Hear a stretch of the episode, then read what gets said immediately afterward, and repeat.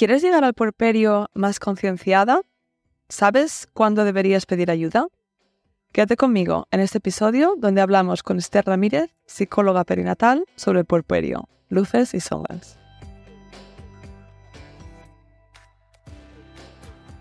Soy Paula Ripoll, de My Baby My Birth. He ayudado a miles de mamás y a sus acompañantes a tener una experiencia positiva y empoderada de parto, con nuestro curso de hipnoparto online y nuestra app gratuita ONA. Mi misión es que consigas tener tu mejor parto ganando conocimiento para entender tus opciones y con herramientas para vivir tu embarazo y parto desde la calma. Bienvenidas al episodio número 42 del podcast Tu mejor parto de My Baby My Birth. Esta semana tenemos con nosotras a Esther Ramírez. Hola Esther, bienvenida. Hola Paula, ¿qué tal? Buenos días. Buenos días y gracias por estar aquí Esther. Gracias. Esther Ramírez es madre de tres criaturas, psicóloga sanitaria, terapeuta familiar y perinatal. Además, ha escrito dos libros, Psicología del posparto y La otra cara, y es docente en el Instituto de Salud Mental Perinatal, donde yo estoy ahora cursando eh, esta certificación. Y bueno, eh, hoy hablaremos sobre el posparto, ¿no? el, puerperio, que es eh, esta etapa un poco no muy visibilizada, un poco desde la perspectiva de psicología. Evidentemente, pues, pues Esther tiene toda esta formación y experiencia.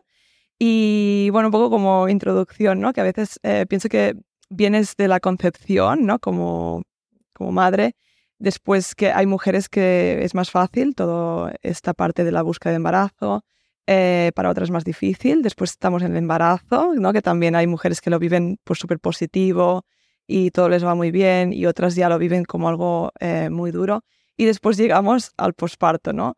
Y creo que está bien pensarlo así porque a veces pensamos como las etapas como que son diferentes y en realidad es todo un continuo, ¿no? Ya vienes con un bagaje al momento en que vas a estar con, con, tu bebé y de toda esta época. Y bueno, y aquí estamos con nuestras luces eh, y sombras y experiencias muy diferentes y por eso creo que es muy importante hablar de ello, porque al final cuando no conocemos una cosa, pues da más miedo a más cosa y en cambio, cuando entendemos un poco cómo va a ser esta etapa, pues eh, vas entendiendo y cuando llegues allí, pues también va, va a ser un, un, poco, no sé si más fácil, pero al menos vas a tener un poco más de información. Así que, bueno, Esther, si te parece, em, bueno, empezamos, hablamos que cuando llega un bebé, pues nos pasan muchas cosas, ¿no? Em, tanto físicamente, psicológicamente, pues cuéntanos un poco algunos de los procesos emocionales propios de, del bebé y la mamá durante el posparto? Pues nada, Paula, lo has explicado muy bien. Yo creo que lo primero a tener en cuenta es que no llegamos como una tabula rasa al posparto, sino que traemos toda una historia detrás y a nivel psíquico todo eso después aparece, ¿no? Entonces no es lo mismo llegar al posparto cuando tu embarazo ha sido fácil, la concepción también y el parto también, y cuando tu vida ha sido bastante estable que llegar con mucha mochila, ¿no? Llegar llena de cosas. Entonces, todo lo que tenemos que entender es que al principio, al tener a nuestra criatura, todo eso aparece y de alguna manera no, no vivimos como flotando en un mundo ideal de maternidad, sino que eso está, son las luces de la maternidad, estamos felices, enamoradas la mayor parte de las veces, estamos encantadas con nuestro bebé, pero también a nivel psíquico podemos sentir ambivalencia es estoy muy bien, nunca he sido más feliz en toda mi vida, pero a la vez nunca me he sentido igual tan inestable o tan vulnerable, ¿no? Entonces el primer concepto que tenemos que entender es que es normal estar ambivalentes. Es, es similar a un enamoramiento de pareja, ¿no? Cuando tú quieres mucho a una persona y estás como loca de estar con él pero, o con ella, pero pasado un tiempo o incluso en la misma propia primera etapa puedes tener también miedos o puedes tener preocupaciones o puedes sentirte insegura. Entonces hay bastante ambivalencia en la maternidad. Puedo sentirme al segundo muy potente, totalmente empoderada diciendo, madre mía, lo que he hecho, soy una diosa encarnada y al momento después sentirte completamente débil, vulnerable, asustada y sintiendo que no sabes si vas a poder con esto. Entonces asustarse por ambivalencia puede ser normal si no la conocemos, pero es completamente lógica. Esa es una de las primeras cosas que me gustaría decir, ¿no? Sí, y vivirla un poco con culpa, ¿no? A veces, porque piensas que debería estar feliz y contenta todo el rato, ¿no? Pero a veces no es así. Y si lo entiendes, pues ya... Claro, es que es parte de lo que nos venden, ¿no? Que tenemos que estar como locas de alegría, También últimamente se está dando mucho ese fenómeno eh, en referencia a que los embarazos a veces cuestan más. Todo esto que se está viendo, ¿no? Como de las mujeres empezamos con nuestro proceso de intentar quedarnos embarazadas más tarde, a veces hay más dificultades. Y entonces si he pasado una concepción larga y me he quedado embarazada después de mucho tiempo intentarlo, ¿cómo me voy a permitir después estar vulnerable? ¿O cómo me voy a permitir estar insegura o incluso dudar de si he hecho lo mejor posible, ¿no? O si he tomado la decisión correcta teniendo un bebé. Entonces, efectivamente, no hay que sentirse culpable. Hay que entender que, primero, seguimos siendo mujeres que, que dudan, que traen su mochila, que están de alguna manera en transición. Y ahora hablaremos de esto. Y y no sentir culpa, sentir que es parte de la realidad de convertirnos en, en otra cosa, ¿no? O sumar a nuestra identidad un nuevo cargo, que es el de madre. Totalmente. Otra de las cosas es ese cambio de identidad. En realidad no seguimos siendo las mismas, aunque a veces la sociedad se empeña en decir, bueno, tú tienes a tu criatura, ya está, ahora pues tienes que volver a ser la de antes. Es imposible volver a ser la de antes. Desde luego las definiciones de puerperio, bajo mi punto de vista, están bastante obsoletas y por eso me he propuesto ampliarla, ¿no? Y entender que el puerperio es un viaje trascendental con todo lo que implica. Mm. No es simplemente esperar a que pasen los 40 días para que tu cuerpo vuelva a ser eh, igual que en el estado pregestacional. Esto no es lo normal. Primero, a nivel corporal, nos quedamos modificadas para siempre, solo sea por los microquimerismos, ¿no? Famosos que son esas esos trocitos, de por decirlo de una forma simple, del ADN de nuestros bebés que quedan dentro de nosotras. Pero es que además, psíquicamente es imposible que siga siendo la misma. Cada experiencia vital, y además cuanto más fuerte más, pues nos transforma. Entonces, ¿cómo vamos a volver a ser las mismas, no? Sí, sí, y que es guay si lo eh, dejas fluir y no lo, sigues, pues es, eh, es guay, ¿no? El problema es eso, si lo quieres luchar, ¿no? Y, y quieres volver a la de antes, que no, no, no va a estar ahí de la misma forma. Claro, claro. O sea, si luchas contra ti misma cuando en realidad pues igual las prioridades han cambiado, igual tu, bueno, tu, también tu personalidad está en transformación, puede ser. Hay muchas madres que me dicen, es que desde que soy madre me ha salido una furia interna, que es que, vamos, yo no, yo no estaba siempre tan alerta, ¿no? Digo, claro, eres una mamífera. Entonces, esta experiencia tan brutal de tener una criatura chiquitita en tus brazos te está haciendo ser una leona. Es maravilloso. A la naturaleza ha previsto esto, ¿no? O gente que era al revés, ¿no? Muy potente, muy dura, muy en plan alta ejecutiva, que podía con todo. De repente dices que me estoy sintiendo como completamente tierna, como muy sensible. Pues también es normal. O sea, lo que trato de trasladar es que esa transformación va a suceder en cada mujer de una manera determinada y lo interesante es observarla, no lucharla, como dices tú, y a poder acompasar ese movimiento con todo el cariño que puedes hacia ti misma, ¿no? Sí, sí, sí. Y que a veces también eh, creo que no sabes la madre que vas a ser, ¿no? A lo mejor tienes unas expectativas y después mm, dices, ostras, pues eh, no sé, ya yendo, hay gente que dice, no quiero volver a trabajar y si te lo puedes permitir o quiero estar todo el día con mi bebé o al revés, ¿no? A lo mejor dices, no, pues ya estoy bien que alguien me lo cuide, no sé, que no sabes exactamente cómo te vas a comportar y también, ¿no? Estar abierta un poco a, como dices tú, observar a esa nueva tú y dejarte guiar. Y abrazarla, porque es verdad dices, una cosa es la expectativa y otra cosa es la realidad. Después, ¿cuántas mujeres no nos dicen después, pues es que yo no quiero volver a trabajar o yo no quiero dar el pecho, creía que sí? O todo lo contrario, ¿no? Yo estaba pensando en no darlo, pero se enganchó y fue como, madre mía, esto es potente, lo voy a continuar. Entonces, poder darnos el permiso de ser quienes aparecemos, ¿no? Quien, o sea, de abrazar esa parte nuestra que aparece es muy, muy importante. Y luego a nivel psíquico también suceden más cosas un poco más sutiles, pero tremendamente importantes, como son los movimientos de pareja, los movimientos de familia que suceden, ¿no? La pareja tampoco vuelve a ser exactamente igual. Pasamos de ser dos a tres y a él o a ella, ser una mujer, también se le mueven cosas y el sistema de pareja que conformábamos también se modifica porque hay que de alguna forma moverse para que entre eh, la nueva criatura, cambian los tiempos, cambian las prioridades. Puede ser, ¿eh? No siempre pasa, pero pues eso también cambian los afectos, los vínculos. Entonces, bueno, de alguna forma hay que estar abierta a esa flexibilidad porque movimiento es seguro, Paula. O sea, no es algo que nos deje como si no hubiera pasado nada. Sí, totalmente. Y también creo que es un poco las expectativas, ¿no? Porque también a veces, no, no, eh, a lo mejor hay personas que te dicen, no, pues iros a cenar o hacer cosas vosotros juntos, ¿no? Que también tienes que, que cuidar la pareja.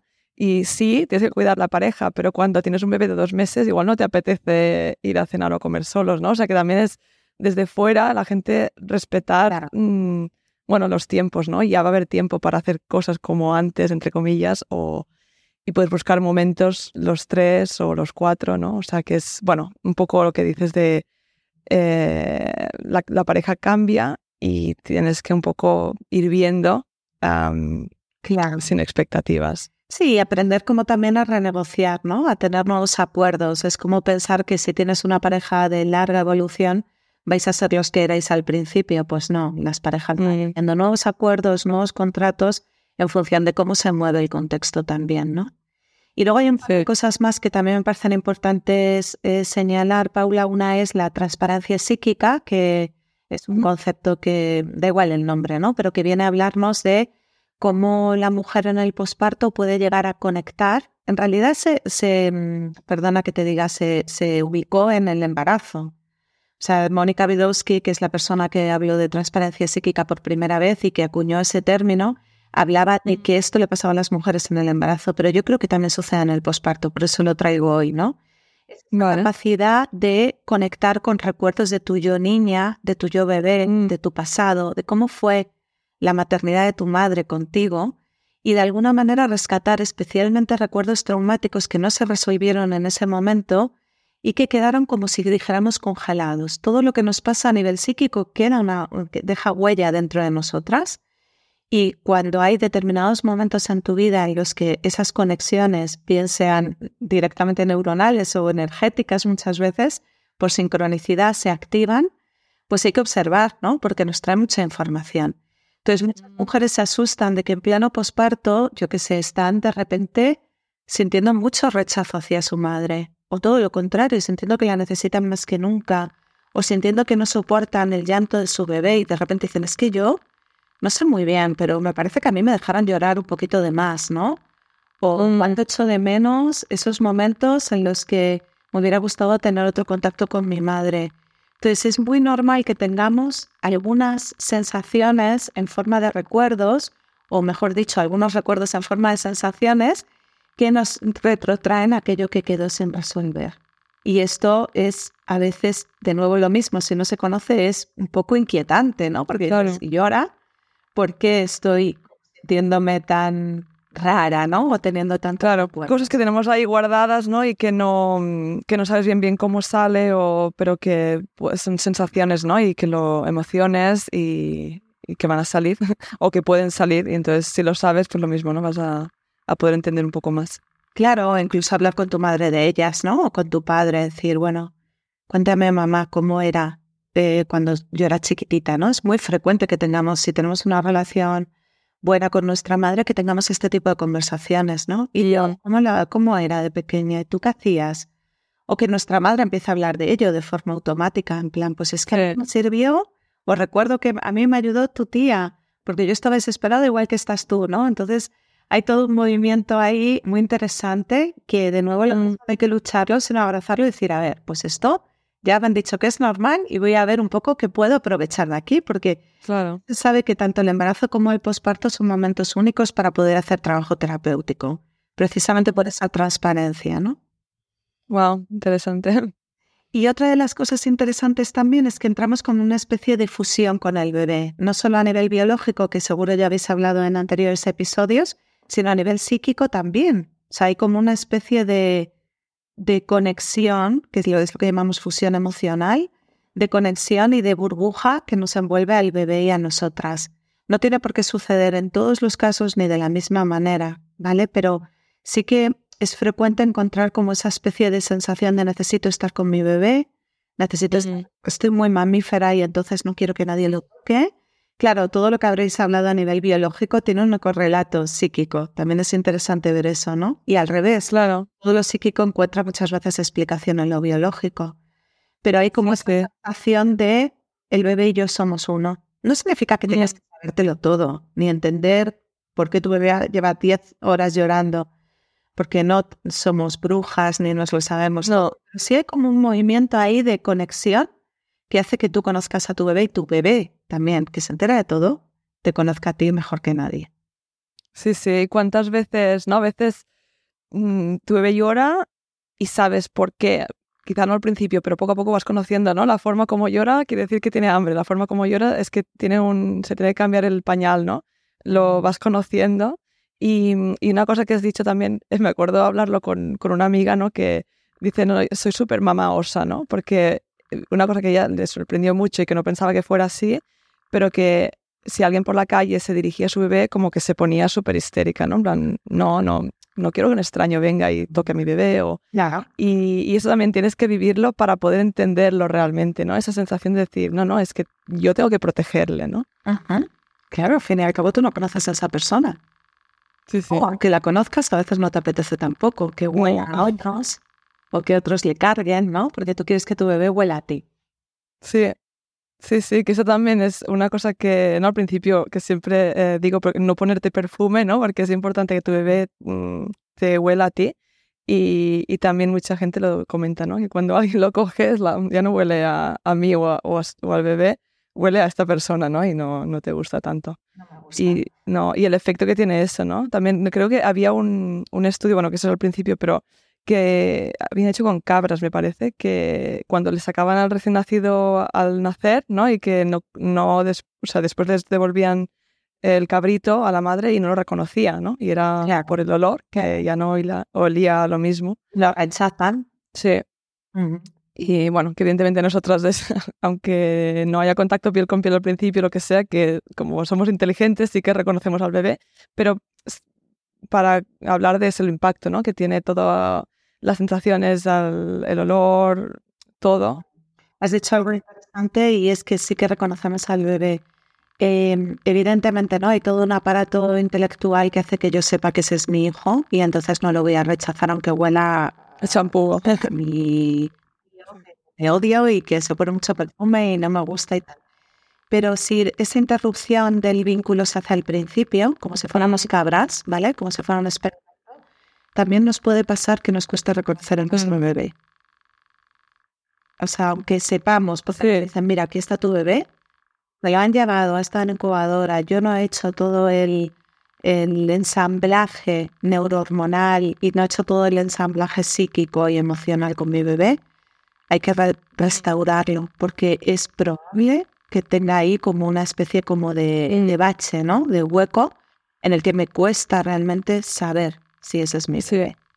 Yo digo por si hay alguna madre que le pase o le ha pasado, que entienda que eso se restaura y que además no es una madre mala ni rara, por decir, no siento mucho acerca de este bebé y además me dicen que es mío, pero la dudo. Sí, sí. Sí, el otro día justamente lo hablaba mm, con una mamá. Bueno, hablamos de cesárea, de parto vaginal, de diferentes opciones, ¿no? Pero yo decía, si es que hasta cuando tú pares a tu bebé en un parto fisiológico y lo ves salir, ¿no? Que te lo sacas tú, tardas unos minutos en reaccionar, ¿no? Porque es como muy fuerte y llevas horas de parto y vas embarazada, pero es como muy fuerte. Claro, si es un tipo de proceso que es más distante, bueno, pues es normal, ¿no? Que cueste más este, este vínculo, pero que, que se puede restablecer, como dices tú. Sí, pero por eso es importante el piel con piel y, y esa, ese contacto cuando se puede. Eh, genial, te he sacado un poco, nos hemos, nos hemos ido un poco de, lo que estabas diciendo. Y entonces creo que has mencionado ya el concepto de diada, ¿no? Que, que es este, bueno, pues bebé, mamá, pero ¿podrías explicar un poquito más mm, en detalle, ¿no? ¿Qué, ¿Qué, es este concepto de diada? ¿Qué, qué importancia tiene? Bueno, cuando hablamos de diada hablamos de, de, esa, de ese binomio madre-bebé, bebé-mamá, ¿no? O criatura, madre, madre, criatura que de alguna manera es totalmente indisoluble. O sea, cuando estamos trabajando en perinatal y cuando nosotros mismas somos madres, tenemos que entender que estamos unidas a esa criatura. A pesar de que, imagínate, situaciones extremas, yo de al bebé después de nacer, hay una conexión con ese bebé. Por eso se dice que las madres que después dan a su bebé y quedan, quedan ahí como, pues eso, han dado en adopción, o las madres con, con esta tristeza, ¿no? De las gestaciones subrogadas, pues quedan vacías porque están como anhelando ese trozo que les falta, ¿no? Hasta se ven mamíferas que cuando su bebé no está, se quedan ahí enganchadas, ¿no? En esa... Y esto es porque realmente energéticamente, emocionalmente y biológicamente existe ese binomio. Y ese binomio es, cuando lo vemos desde fuera, es algo que ha de tratarse conjuntamente. Es decir, que si el bebé está regular, la madre rara vez va a estar bien, porque va a estar preocupada, va a estar angustiada, va a sentir incluso en su cuerpo sensaciones o emociones que pueda tener el bebé. Y si la madre está mal, el bebé también está mal. Y esto es algo que casi nunca se habla, primero porque a veces nos genera culpa, y creo que más que culpa hay que darle como la vuelta y pensar, bueno, pues es que igual nos ofrece la oportunidad de tener una motivación más para estar mejor, para cuidarme, para pedir la ayuda que necesite, porque mi bebé merece una madre que esté feliz, ¿no? Les parece que el bebé no se entera de nada, pero se entera porque está conectado con esa fusión emocional. Y el pegamento que une ese binomio madre-bebé es esa fusión, más todo lo neurobiológico que habréis hablado en los capítulos anteriores. Sí, eh, qué interesante, ¿no? Porque sí, a veces, por un lado lo que dices, no me gusta a veces, oh, cuídate, tal, porque parece que añadimos más trabajo a la mamá, pero desde el sentido ese, ¿no? De a veces sí, priorízate porque es importante que tú estés bien para ser la mejor madre y al final sí que muchas veces la madre es sacrificada, pero si te pasas, ¿no? Eh, vas muy cansada, tienes que hacer muchas cosas en la casa, carga mental, etcétera, etcétera, pues eso va a tener una repercusión en ti y, también pues en el bebé, ¿no? Eh, aunque cueste admitirlo o decirlo, pero puede ser una forma de, decir, bueno, pues me, priorizo. Y luego cada vez se aprende a cuidar de la forma en la que a ella le gusta, ¿no? No todo el mundo se sí. no se trata de que haya una receta mágica ni universal para todas. Pues tienes que salir con tu pareja, pues igual no me apetece, como decías tú antes, igual no es el momento. Pues tienes que dar el pecho. Bueno, pues igual para mí no está bien dar el pecho. Anda que no hay que están tomando medicación y no y deciden no dar el pecho, o que simplemente no les apetece. Entonces, bueno, pues hay que también entender que cada una encuentra la forma de respetarse a sí misma en este proceso también. Totalmente. Y bueno, Esther, eh, cuéntanos un poco cuáles son las principales razones por las que vienen las mujeres a terapia en el posparto. Pues mira, normalmente cuando una mujer viene a terapia en el posparto, la mayoría de las veces trae sintomatología. Es poco frecuente que vengan simplemente para revisar un poco dónde están y qué ha pasado. Sería ideal porque no hace falta, y esto quería aclararlo, ir a terapia perinatal porque estés fatal. O sea, puedes ir. Mm. yo he tenido casos de gente que va para preparar su posparto, igual que preparamos el parto, pues para preparar su posparto y a delicia, ¿no? Porque trabajas todas estas cosas y entonces luego el posparto es mucho más fluido. Entonces, la mayoría de las veces, por desgracia, cuando vienen es que ya están mal. Las ha derivado la matrona o, o el psiquiatra o su propia familia está muy preocupada o ellas mismas han hecho un poco de cribaje y han dicho necesito terapia perinatal.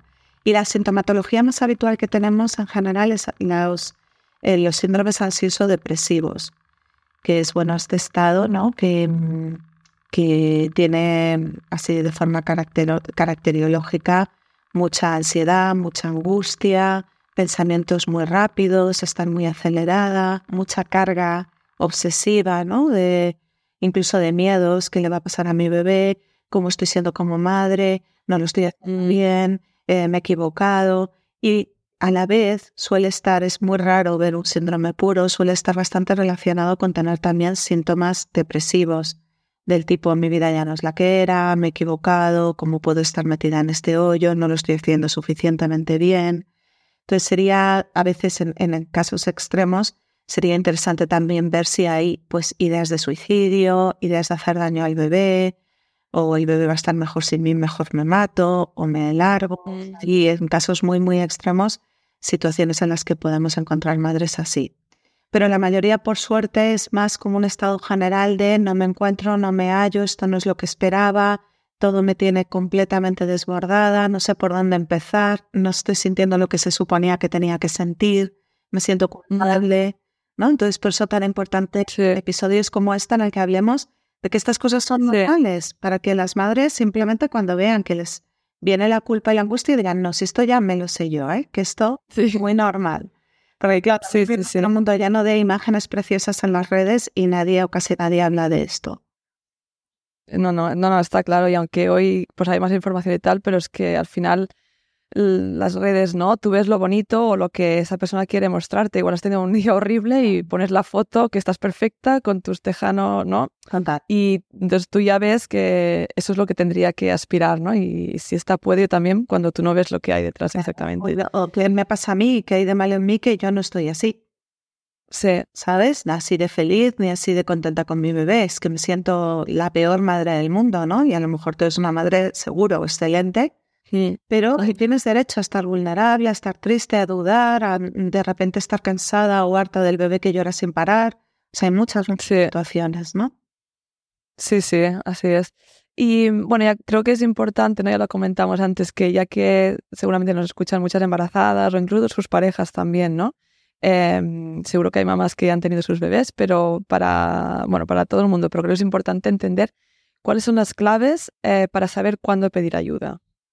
Pues mira, es completamente normal sentirse un poco inestable emocionalmente, pero cuando tú te das cuenta de que eso es como tu modus operandi diario o como tu tónica individual, porque también es muy frecuente, esto no hemos hablado, fíjate, en la primera parte, ¿no? Pero es muy frecuente tener lo que llamamos disforia postparto, que son esos 15 días primeros en los que emocionalmente y también muchas veces guiado por las hormonas o influido cuanto menos por el movimiento hormonal y por cómo haya sido el parto, etcétera, esos 15 días primeros puede que estemos más inestables, más tristes, lloremos sin razón aparente, sintamos que nos hemos metido en un berenjenal terrible y que no estamos bien, que todo se nos hace demasiado grande, tengamos ideas un poco regulares acerca de la maternidad y de nosotras mismas, pero si eso va más allá de 15 días, si además cada vez gana más intensidad, si no paras de llorar, si no encuentras alegría en ningún momento del día, si estás que duermes muy, muy, muy, muy poco, incluso cuando el bebé duerme tú no eres capaz de dormir, si duermes demasiado, ¿vale? Y estás todo el rato que no te puedes levantar de la cama, si te das cuenta como de una aceleración mental bestial, ¿no? Y dices, madre mía, estoy que estoy pensando cosas raras, ¿vale? De, oh, me han robado a mi bebé, del tipo yo no soy quien soy, si tienes como sensaciones un poco como de fuera de la realidad y no estoy hablando de estoy muy cansada y ahora mismo estoy despistada, estoy hablando como de algo más fuerte, ¿no? Sí. Ahí es importante pedir ayuda, ¿vale? Si tienes ganas de morirte, por supuesto. No tengas miedo, porque a veces las madres se callan por miedo a que las juzguen, por miedo a que les quiten a su bebé. Afortunadamente, la mayoría de las veces vas a encontrar un profesional concienciado con lo perinatal, sabiendo que en ningún caso la solución es alejar a tu bebé, sino tratarte, ayudarte, acompañarle, ¿no? Desde la medicación hasta la psicoterapia, porque a veces no hace falta para nada medicación, es solamente psicoterapia y a veces sí se necesita algún apoyo farmacológico. Pero si tú sientes que estás demasiado triste, demasiado ansiosa, demasiado tiempo, entonces bueno, pide ayuda, ¿no? Porque al final es una consulta a una psicóloga perinatal o una psiquiatra perinatal y que ella pueda ayudarte a valorar, oye, mira, pues esto está dentro de lo normal y para esto tenemos esta y esta otra solución, porque también es importante, Paula, recalcar eso. Se cura, se cura y de, esas sensaciones se sale y puedes disfrutar si mereces de tu posparto. No tienes que quedar ahí aguantando, callando, tragando y no contándoselo a nadie, porque te puedes poner Claro. Y aparte que se puede hacer más bola, ¿no? Puede ir a peor, en cambio si lo solucionas antes, eh, podrás disfrutar antes y al final son, te van a dar herramientas, te van a dar apoyo y pues poder gozarlo, ¿no? Y desde otro punto de vista. Pues, qué, importante.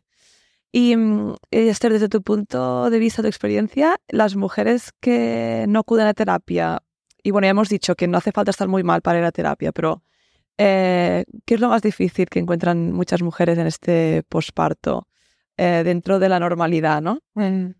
Pues mira, una de las cosas más difíciles que hay en la maternidad es la soledad. Aparte del cansancio, que es como el tópico sí. y es verdad, el cansancio es brutal muchas veces. Sí. Y la sobrecarga, el no dormir, etcétera. El, el sentir que estás sola, que te falta tu amigo, que no tienes ni con quién decirle vaya noche horrible pasado, de verdad que me gustaría desaparecer, es terrorífico a nivel emocional. Sí.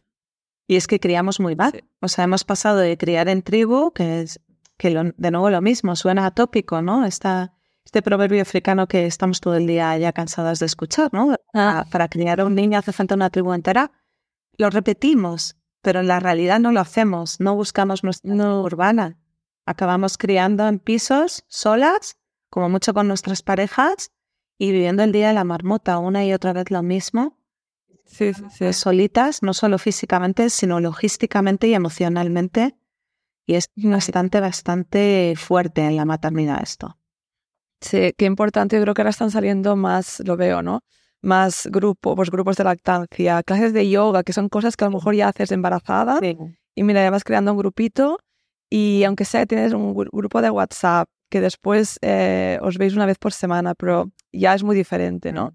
Y yo siempre animo pues a hacer cositas que te lleven a estar con otras mujeres, porque creo que, por un lado, eh, si tienes apoyo de tu madre, de tu hermana, de amigas, está genial, pero después encontrar un grupo de mujeres que están pasando por la misma etapa, ¿no? Que quieren oír hablar del sueño durante tres horas y no te cansas, o hablar de pañales, o de lo cansada que estás, ¿no? Porque entiendo que si tienes una amiga muy amiga, pero no es madre, bueno, quizás muy amiga te, te aguanta la chapa, ¿no? Pero no, no te va a entender de la misma forma. Entonces, eh, Yo creo que ambas, Lo que ambas opciones son, son ideales, ¿no? Porque también a veces alguien que no está en tu mismo punto es maravilloso porque te puede Sí. sostener, ¿sabes? O sea, una madre sí, con un bebé, el apoyo de madre a madre es maravilloso, pero igual no va a poder coger a tu bebé porque está cogiendo al suyo, ¿no? Igual sí, sí, sí. no va a poder hacerte la tortilla. Pero si Exacto. tener una madre, una tía, una prima, una amiga que puede estar ahí es maravilloso. Y dices, Paula, total, alguien que te diga, si es que te entiendo mejor que nadie, si es que a mí me ha pasado lo mismo Mm. esta noche, ¿no? Sí, Eh, sí, las dos cosas súper importantes. Y Esther, pues cuéntame a modo personal, para, ya que vamos terminando el episodio, pero para terminar en plan positivo, ¿qué, qué es lo mejor para ti de la maternidad? Pues a modo, bueno, un poco con tu experiencia profesional, pero también personal, ¿no? Mm. Hombre, yo creo que la maternidad es el mayor aprendizaje que he hecho en mi vida y que sigo haciendo en mi vida. Y bueno, por encima de cualquier otra formación que haya hecho, que he hecho muchas, esto te transforma de una manera total y absoluta, ¿no? Entonces, creo que es como un máster vital que hacemos cuando, cuando nos convertimos en madres, que, que, bueno, que aprendes de todo. O sea, aprendes tus propios límites, aprendes de generosidad, aprendes el amor más potente, más intenso, más bestia que has vivido en tu vida y también el- las experiencias más profundas y más potentes que has tenido en tu vida, ¿no? Entonces, a mí me parece como algo muy eso, ¿no? Como muy, muy interesante de vivir. No digo que sea la única manera de vivir una transformación, ni muchísimo menos. No hace falta ser madre para que tu vida se transforme y tengas máster vital en transformación, pero este, desde luego no te deja, no te deja como antes, ¿no? Entonces, para no, no, no, bonito. A mí también depende de cada persona, ¿no? Pero a mí me gusta mucho la transformación, me gusta mucho el cambio, entonces es como como algo que, que me llena mucho, ¿no? Me parece muy potente. Sí, y está guay porque en tu caso también, bueno, no sé si antes de tener hijos te dedicabas a lo perinatal o fue después de tener hijos, ¿no? Porque a muchas mujeres les pasa, que a mí me ha pasado, muchas, conozco muchas mujeres que después de tener hijos igual la carrera profesional hasta te, te cambia, ¿no? No para todo el mundo, pero... Ojalá me hubiera dedicado a lo perinatal antes de tener hijos porque hubiera aprendido mucho, ¿no? A ver, yo ya era terapeuta de familia, entonces estaba ya desde hacía muchísimos años trabajando sí. con familias, con madres, con madres con bebés. O sea, a mí ya este mundo me, me llamaba y ya estudiaba de forma, de forma autodidacta un montón de cosas y en la consulta ya tenía muchísimos temas de maternidad, pero no sabía tanto. Esa es la realidad. Mm. Fue el primer, el primer parto que tuve, mi primer hijo Daniel, pues nos cambió bastante, digo nos, porque no solo a mí, sino a mi pareja, porque fue un traumático, con una separación traumática y eso, y un posparto bastante potente, y eso me dio la vuelta a la vida como un calcetín, ¿no? A partir de ahí me hice doula, me hice asesora de lactancia y empecé a formarme cada vez más en perinatalidad. Pero sí, ya llevaba como, pues eso, justo llevaba como seis, siete años ya dedicándome a las familias y a las mujeres. Sí, sí. Pues bueno, eh, Esther, para terminar, pues siempre termino con la misma pregunta y es que si les puedes dar alguna cosa, o sea, algo a las mujeres que nos escuchan, pues ¿qué, les darías? Pues mira, a mí me encantaría que las mujeres tomen conciencia, que yo no lo hice, que las mujeres tomen conciencia de, de, que tienen que preparar sus pospartos. O sea, que es una etapa súper, como decías tú al principio, súper invisibilizada, pero es una etapa además más larga que los mencionados 40 días que siempre nos cuenta. Y, que y que lo preparen, que lo preparen desde lo logístico, que van a querer, con quién van a querer pasar esos días, que luego puede cambiar, ¿eh? pero que al menos tengan como un plan, un plan A, un plan B y un plan C, ¿no? ¿Con quién voy a querer estar? ¿Qué comidas vamos a comer? ¿O quién me va a ayudar en esto? ¿Quién se va a encargar del otro niño si hay un niño? ¿Quién va mm, a sostener el cuidado de la casa y la limpieza? Eh, ¿Cómo voy a estar yo posiblemente? ¿A qué amigos voy a querer cerca? Y que busquen mujeres que las acompañen. O sea, para mí eso sería como un binomio bastante bueno, ¿no? Es decir, venga, voy a tomar conciencia de mi posparto y que dedicarle un ratito de atención. Lo voy a preparar y voy a ver qué mujeres me van a acompañar en el proceso. Muy importante, porque es cuando estamos embarazadas pensamos solo en el parto y bueno, yo es lo que acompaño básicamente y creo que es fundamental porque lo que decimos, ¿no? Si vives ya un embarazo más feliz, un parto que va más positivo, pues más probabilidades de que el posparto sea más positivo, pero mirar un poco allí pues eh, te ayudará en el cuando llegues, ¿no? Tenerlo. Claro, el viaje empieza también en una nueva etapa, ¿no? No es que empiece en el posparto porque como bien decíamos ya, ya trae de antes un montón de historia pero empieza algo muy potente, entonces no puede ser, ala, ya está, ¿no? Como si nada hubiera pasado y soy la misma mujer. Entonces dedica un ratito a mirar un poco cómo vas a querer vivirlo. Sí, y lo que me ha gustado mucho lo que has dicho de abrazarla, abrazar a tu, a esta nueva mujer, ¿no? A, la maternidad y a lo que viene. Ah. Qué bien, Esther. Pues muchísimas gracias por tu tiempo, por toda esta aportación, eh, por tu trabajo y, y, nada, nos vemos en, el, en la formación. Pues muchas gracias, Paula, a ti por la invitación y por el trabajo que también haces, que yo creo que entre todas vamos sumando y tejiendo una red. Siempre digo esto, pero creo que, que es verdad, tejemos una red que nos sostiene a unas y a otras y es muy potente también. Sí, totalmente. Pues muchísimas gracias. Y nada, gracias a todas las oyentas y oyentes que estáis eh, al otro lado. Eh, seguro que habéis disfrutado de este episodio y bueno, nos vemos la semana que viene. Y bueno, eh, antes de terminar, la semana pasada os dije que tenía algo que anunciaros. Igual ya lo habéis visto si está registrada en mi newsletter o si me sigues en Instagram o TikTok. Pero bueno, si no, te lo anuncio por aquí. Pero que he escrito un libro, Dar a luz con hipnoparto. Eh, bueno, que estoy muy emocionada, la verdad. Ha sido mucho trabajo, ¿no? Casi como un embarazo. Eh, ¿no? del trabajo que hay detrás. Em, pero vamos, que ha sido una experiencia maravillosa, creo que ha quedado mm, fantástico, que os va a gustar mucho, que os va a ayudar y nada, que tengo muchas ganas que esté en las librerías, será para este abril. Y estaré en Barcelona seguramente haciendo alguna presentación. Estaré por San Jordi en Barcelona, así que ya os iré contando, pero quería hacer este anuncio eh, ahora que ya estamos, eh, pues bueno, que ya está terminado y que está todo a puntito. Así que nada, muchas gracias también a las mamás que han compartido sus relatos de partos que encontraréis dentro del libro. Y gracias de corazón a todas las que habéis confiado en mí de una forma u otra y que habéis hecho de alguna forma que este libro haya sido posible. Si te ha gustado este podcast, dale al seguir, valora y escribe una reseña y comparte en tus redes sociales para que este podcast llegue a más mamás y familias. Puedes seguirme en Instagram, arroba mybabymybirth. Y recuerda descargarte la app ONA de forma gratuita en App Store y Play Store, donde encontrarás las relajaciones de hipnoparto junto con un contador de contracciones u olas. Y si quieres profundizar en los temas que hablamos en el podcast, puedes adquirir nuestro pack digital de hipnoparto para conseguir tu mejor parto. Te veo la semana que viene.